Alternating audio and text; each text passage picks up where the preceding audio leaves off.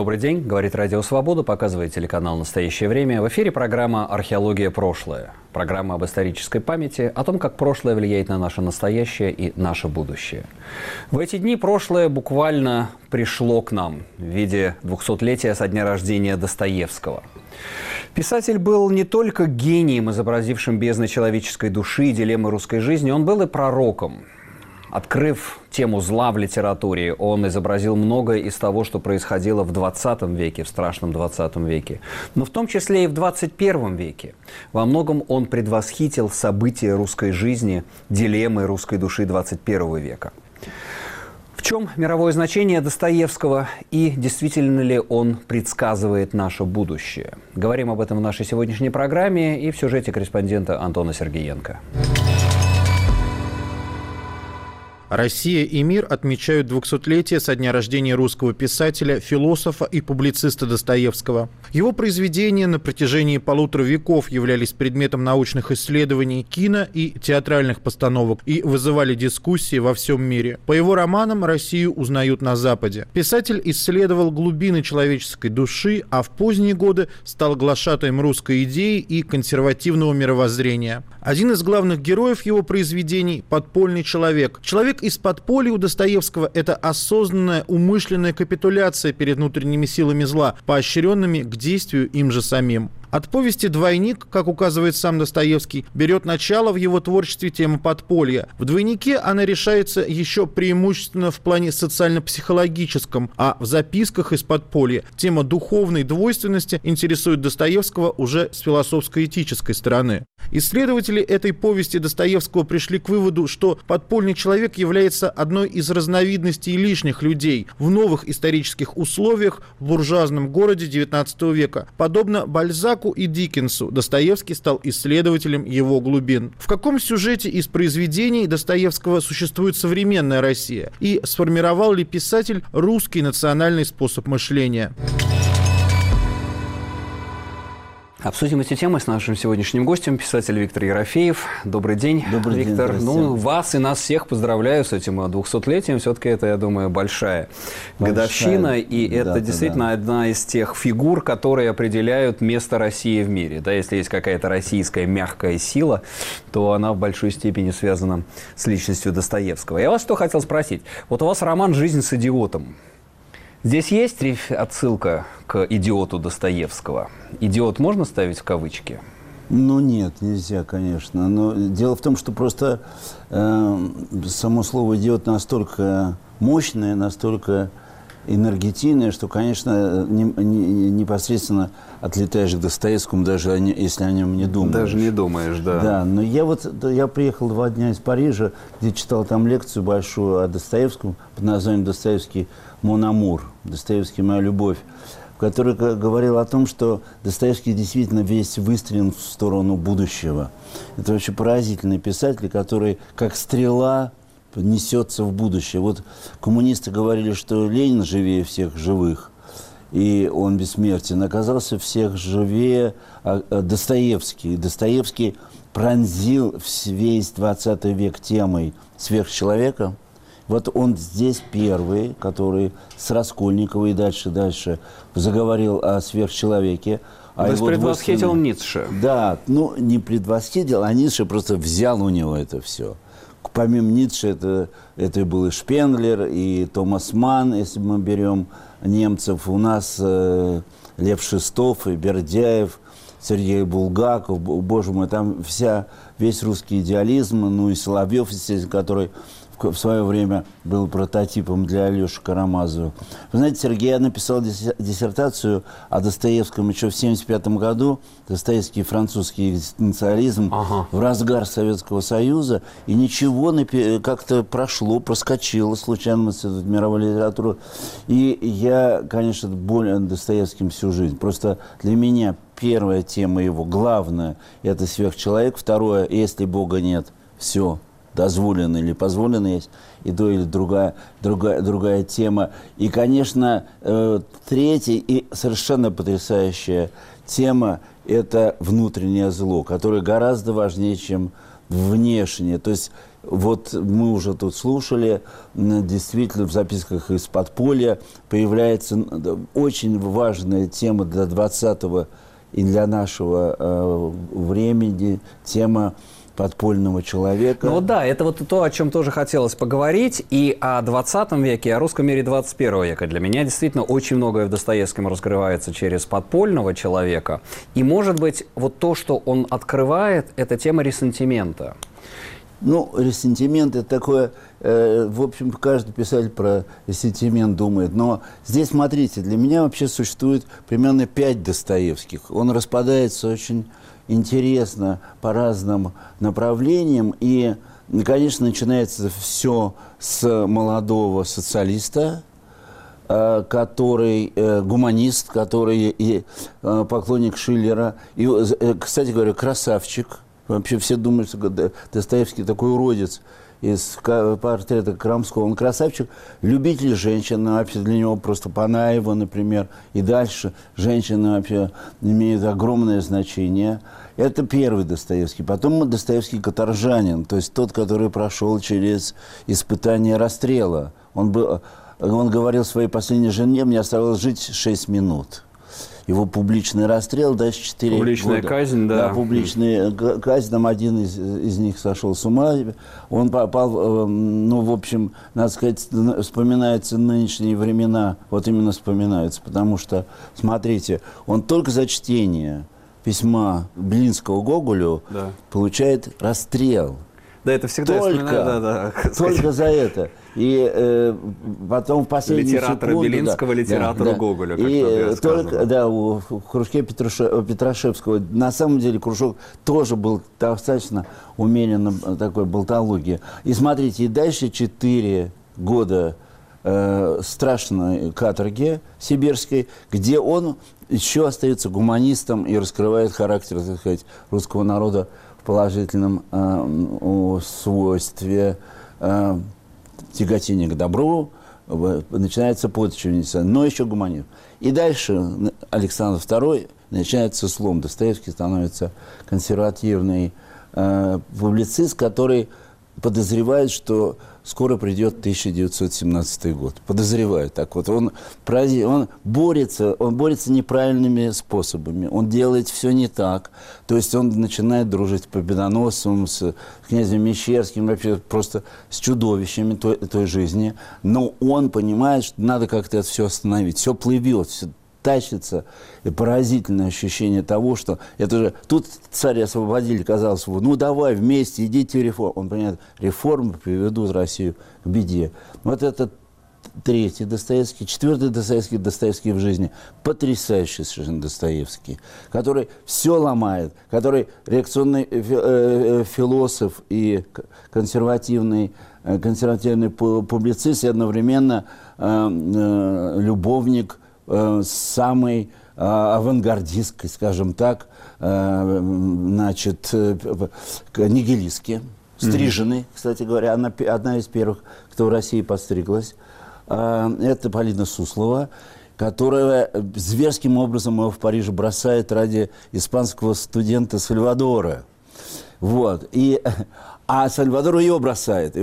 Сергей, вы представляете, в Париже собирается такая пара, один другого бросил, и они вдвоем брошенные, со слезами на глазах, едут по Италии. Но разве это не, не сюжет, не, не сюжет да. для, вообще для Достоевского? Это, и, конечно, пос, по, последний и самое главное, Достоевский начинается с записок из подполья и совершенно поразительное рассмотрение вот этого э, вот это патологоанатом живой души, который просто скальпелем режет душу и э, понимает одно и очень важное. Мы несовершенны, мы не созданы для совершенных структур. Нам надо оградить себя от нашего бешенства, э, садизма, бешенства жестокости, бешенства всего того, что мы сейчас видим на наших глазах в нашей родной стране. Ну вот давайте на этом на секунду остановимся. Подпольный человек и Карамазовщина. Я вспоминаю Горького, который да, не сильно любил русский народ, судя по всему. У него статья 13 года, где он пишет, что Достоевский злой гений э, России. Он пишет о садомазохизме русских, что это садизм нигилиста, мазохизм забитого человека. Это что? Это не чисто русское же, это какое-то он глобальное здесь э, Ну, выясняет. конечно, конечно. Это Нет, всё- Дело в том, что Достоевский, знаете, куда ни приедешь, сколько я не путешествовал по университетам мировым, куда ни приедешь, тут же тебе подходит преподаватель и пару студентов говорит, мы обожаем Достоевского, он открыл нам смысл жизни. Это везде. Я был в Иране, там, в Тегеране, но бросались на меня с, с криками «Да здравствует Достоевский!» Или в Лос-Анджелесе. Это, это поразительный человек, который, в общем, как такую карточку э, можно носить э, э, всечеловек. Он же и говорил о, о- о всечеловечестве. Это гораздо больше, чем русский писатель. Это мировой писатель, который открыл тему несовершенства и как с ней справиться. Вот что важно. Как справиться с тем, что мы несовершенны. Мы хотим что-то сделать доброе, и тут подпольный человек раз, и он А он становится... справляется. жесток. Гоголь, Гоголь не справился. Гоголь сошел с ума, сжег э, второй том, и, так сказать, э, надломленный вот этим несовершенством, Гоголь э, известно, как закончил. А Достоевский справляется? Э, Гоголь замкнутая структура, он абсолютно гениальный, и как писатель гениальный Достоевского, несмотря на юбилей Достоевского сегодня. Но Достоевский – это тот самый человек, который в- в- залез так глубоко в душу человека, как Гоголь не залезал. Он не справился. А, Карамазовы были недописаны. Вы знаете, что Да. Алеша должен был стать революционером. Да. Что дальше было? Непонятно. Старец провонял, казалось бы, святой провонял, когда умер. Ну, в общем, одни проблемы. Но что важно, что он, и тут давайте вспомним э, Бахтина, он все-таки дал всем высказаться. И, и- и когда мы говорим... про- полифония, э, да. Да, полифония. И когда мы Полифония, говорим... полифония, э, да. да, и когда мы говорим про э, Карамазовщину, то надо сказать, что там было четыре брата, не три, конечно, не там еще и Смердяков, брат. Смердяков, Давайте да. назовем э, Дмитрий, э, значит, человек широк, я, я бы сузил, гениальная фраза, одна из тоже великих фраз. Иван, философ поразительной глубины, э, а- а- который говорит о тоталитаризме в легенде о Великом Инквизиторе. Затем идет Алеша, ангел, значит, э, еще раз скажу, что это прототип э, Владимира Соловьева, то есть он, наоборот, списал его, да, с, с молодого Соловьева. И, наконец, Смердюков, который, собственно, пришел, пришел нами сегодня править. И это э, поразительно, как он все это угадал. Вы посмотрите, все эти люди, они живут среди нас. Это э, Раскольников, который имеет двойственную мораль. Хочу спасти человечество, но надо, но надо старушку при этом прибить. Мармеладов, который э, роскошный русский пьяница, который пропивает все, включая не только совесть, но вообще и своих родных, то есть выставляет Соню на панель. Хотя есть и неудачи. Вы знаете, например, я когда писал Достоев- э, э, о Достоевском э, диссертацию, мне пришло в голову, что Соня торгует телом, которого нет. Он не, не смог справиться с темой проститутки Сони. Он, э, Соня спускается как бы с небес уже святой. Ну да, как Мария Магдалина такая. Не получилось Да. у него этого. Хотя, с другой стороны, Настасья Филипповна удалась. Но вот тут же как получается, тут еще не включилась, видимо, Суслова, а дальше, дальше, дальше. Ну и, и Она- вообще великая тема, что потом А Суслова... Настасья Филипповна уже после Сусловой написана. Нет, она, на- нет, и, и, надо сказать, и Сонечка тоже при, при, при, э, при, при этом, но э, смотрите, что главное. Главное то, что он еще в шоке в таком, что он еще не раскрылся, Достоевский. А потом там все, или Суслова, или Панаева. Панаева тоже потрясающая писательница 19 века. Он был в восторге от первой ее повести, которую сожгла цензура в 1948 году. Вы знаете, это же поразительно, что наша литература совсем не раскрыта. Мы в каждый раз берем ее с точки зрения идеологии. То правые, то левые, то коммунисты, националисты. Она гораздо богаче, она фантастическая. Мы вообще не то, что ей должны гордиться, это, собственно, то, что у нас действительно есть. Но мы из нее выросли. Собственно, мы проросли. Программа «Археология. Прошлое». Говорим сегодня о великом прошлом, о русской литературе. Не только прошлое, но и настоящая Россия. 200 лет Федору Михайловичу Достоевскому. Отмечаем вместе со всем миром с писателем Виктором Ерофеевым в нашей студии. И рассуждает об этой годовщине литературовед Игорь Волгин. То есть я не знаю ни одного из русских писателей, который бы предвосхитил так движение нравственной жизни. Он говорил Достоевский, что я, я не знаком народу нынешнему, но буду знаком народу будущем. Но он не предполагал, что он будет знаком всем народам, конечно. Такое не могло в голову прийти. Он за несколько лет до смерти поехал к гадалке, такая была француженка, госпожа Фильд. И она ему предсказала, что через 2-3 года он переживет, триумф переживет и умрет, окруженный славой. Ну, это так и произошло, потому что последний год его жизни, точнее, полгода после пушкинской речи, это был его триумф, хотя пресса его травила, и называли, называли его сумасшедшим, что нужно его лечить предлагали. Ну, жуткие были совершенно отзывы на пушкинскую речь. Тем не менее, он пользовался огромной славой, и вот те 30 тысяч, которые шли за громом, это не только его читатели, которые романы ценили, это люди, которые поверили в него как в пророка, как человека, который готов, который, в общем, призывает к, некому историческому повороту. Вот почему они шли за его гробом, конечно. И читают его. Знаете, он в этом году занял третье место по раскупаемости книг за 21 год. На первом месте Кинг, по-моему, на втором Орвал, а на третьем Достоевский, там 300 тысяч экземпляров разошлось это в России. Если говорить о состоянии России, ну, вы знаете, вот он говорил э, перед смертью, незадолго до смерти, что вся, вся Россия стоит на какой-то окончательной точке, колеблясь над бездной. Это он написал студентам. Колеблясь над бездной. Но вообще, надо сказать, что это статическое состояние России. Статическое. Возьмите медного всадника, э, которого Петр уздой железный поднял на дыбы да, куда ты скачешь, верный конь, и где опустишь ты копыта. То есть это постоянное состояние России, вот это колебание над некой бездной. Был литературовед Игорь Волгин в разговоре с нашим корреспондентом Антоном Сергеенко. А я возвращаюсь к нашему разговору с Виктором Ерофеевым и хочу вспомнить такую непраздничную вещь э, Милан Кундера э, Э, эссе, предисловие к вариации, New York Times Review of Books, вот не помню, 74 или 76 год, и он вспоминает, когда после вторжения советского в Прагу в 68 году он оказался без работы, и ему предложил один режиссер по доброте душевной сделать э, инсценировку э, «Идиота» Достоевского. Он перечитал «Идиота», и сказал, что не могу. Мир Достоевского с его выходящими из берегов жестами, мутными глубинами и агрессивной сентиментальностью меня отталкивает. И вспоминал то, как советский офицер на улицах Праги говорил, вы, чехи, должны понять, что мы по любви вас оккупировали. Мы же, так сказать, агрессию делаем по любви. И вот, э, пишет Кундера, лучше я буду заниматься Дини Дидро, Жак Фаталист, с Достоевским я не могу.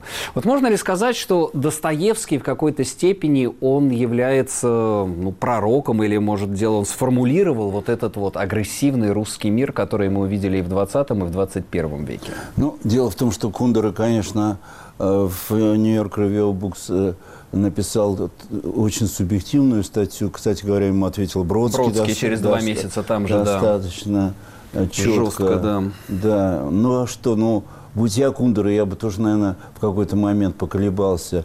Э, совершенно превратное представление о Достоевском, потому что все-таки Достоевский, заглянув во внутреннее зло, он заглянул во внутреннее зло самого Кундера. Вот. Кундера замечательный писатель, я его очень люблю. Э, необыкновенная легкость бытия, вообще фантастический роман. Но, тем не менее, конечно, вот эти глубины, вот когда лезешь в эти глубины, как лезет Достоевский, то, конечно, тебя могут в чем угодно обвинить. Тут, в общем, э, и все-таки я его называю патологоанатомом живой души. Это парадокс. Живая душа, пойди ну, да. ее кромсай. Препарируй, да. Да, а он кромсал. И, собственно, в этом плане тут можно понять э, политические Кундеру, но с точки зрения глубины анализа Достоевского, по-моему, это просто э, рваная бумажка. Я, я знаю, я сам писал немало для Нью-Йорк Review Books, они там не очень любили русскую литературу и очень напрягались, когда критиковал я там каких-то американских писателей. То есть, в общем, там наше, наше все, а ваше не все. Ну, все же тема Достоевского и русского консерватизма, а, антизападничество, весь дневник писателя, вся вот эта победоносцевская тема. Насколько он э, является знаменем для нынешнего русского мира? Ну, я не знаю, честно говоря, я этот русский мир не, не представляю себе. В кавычках, естественно, да, русский ну, мир. Да, не знаю я его, насколько он является. Некоторые совершенно отвратительные вещи, он антисемит, и, и, и Константинополь должен быть наш, это его заголовок, ну, в общем, империалист и так далее, и так далее. Но что поразительно, что совершенно не, как Сусловый, не умещается в одном сосуде. Угу. Причем вываливается из него. Там же есть интересные и другие публикации в, э, в дневнике писателя. Есть и такие, и такие. В общем, знаете, это лучше бы всего изобразил его какой-нибудь кубист, если брать портрет. Вот.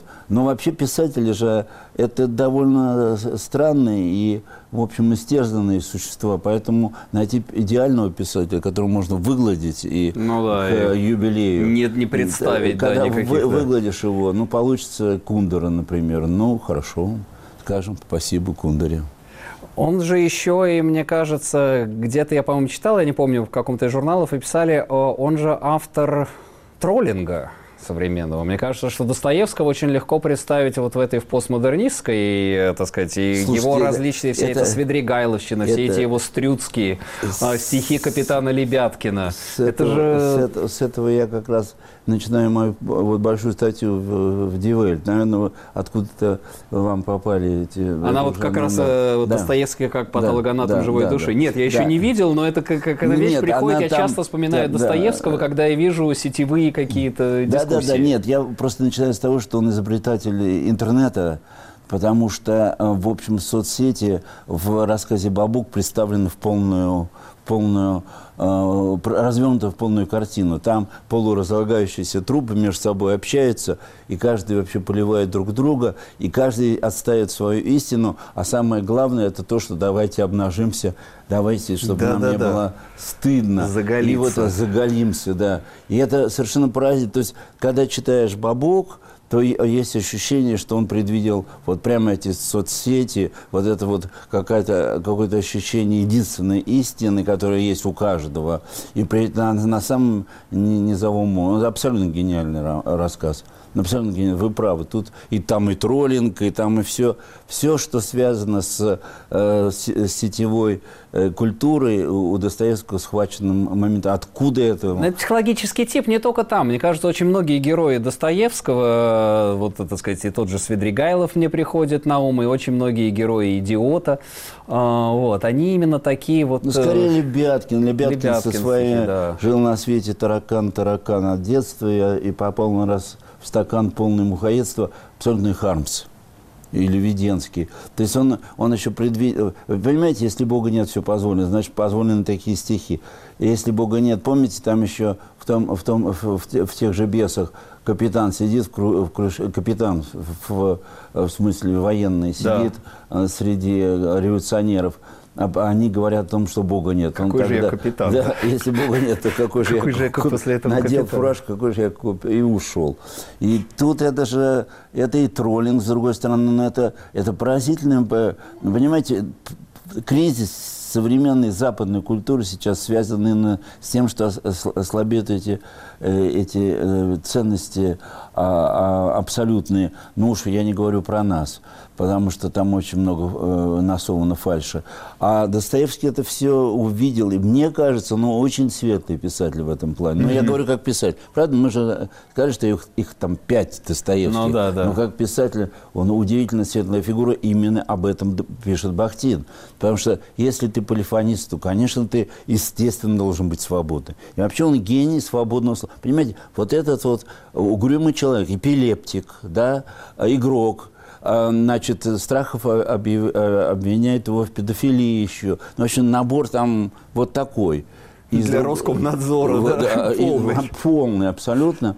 И при этом, ну, там, например, тема действительно э, такая жесткая педофилии. Э, Катков запрещает ему главу исповедь Ставрогина. Э, и так что, да. девочка из э, да, сна Свидригайлова. Да, да, да, да. И, и не только. И он почему-то об этом Тургеневу рассказывает, Страхов об этом пишет в письме Толстого. В общем, я к чему говорю, довольно такая фигура а, ну, разнообразно и при этом очень светлое. светлое. Я считаю, светлое абсолютно. абсолютно я, то, я, я согласен. Последняя вещь, которую хотелось бы здесь обговорить, мы вот тоже начинали, что подпольный человек и. Э, Достоевский, конечно, певец города, да, большого капиталистического города, как Диккенс с одной стороны, да, Бальзак с другой, Достоевский – это Петербург.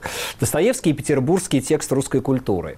И вот мне кажется, что он актуализировал вот эти вот миазмы, Чухонских болот петербургских. И такой вопрос в связи с этим.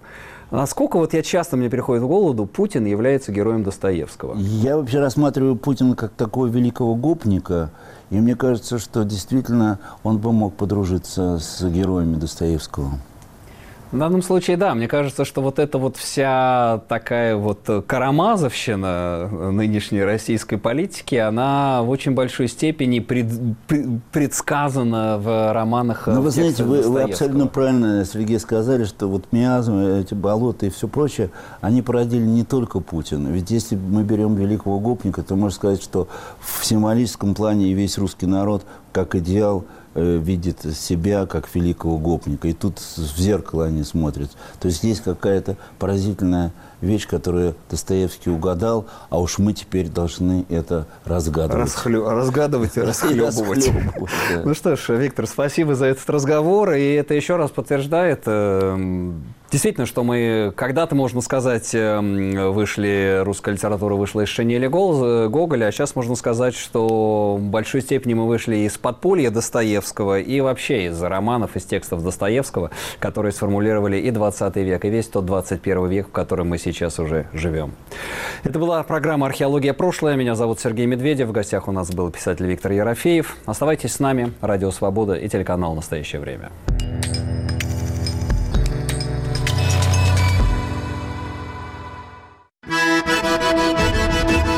Салам алейкум! Здравствуйте! У микрофона Майбек Вачигаев, и я представляю вашему вниманию подкаст «Хроника Кавказа». Вместе с моими гостями, учеными и политиками, я обсуждаю драматические периоды в развитии региона и интересные факты, связанные с Северным Кавказом.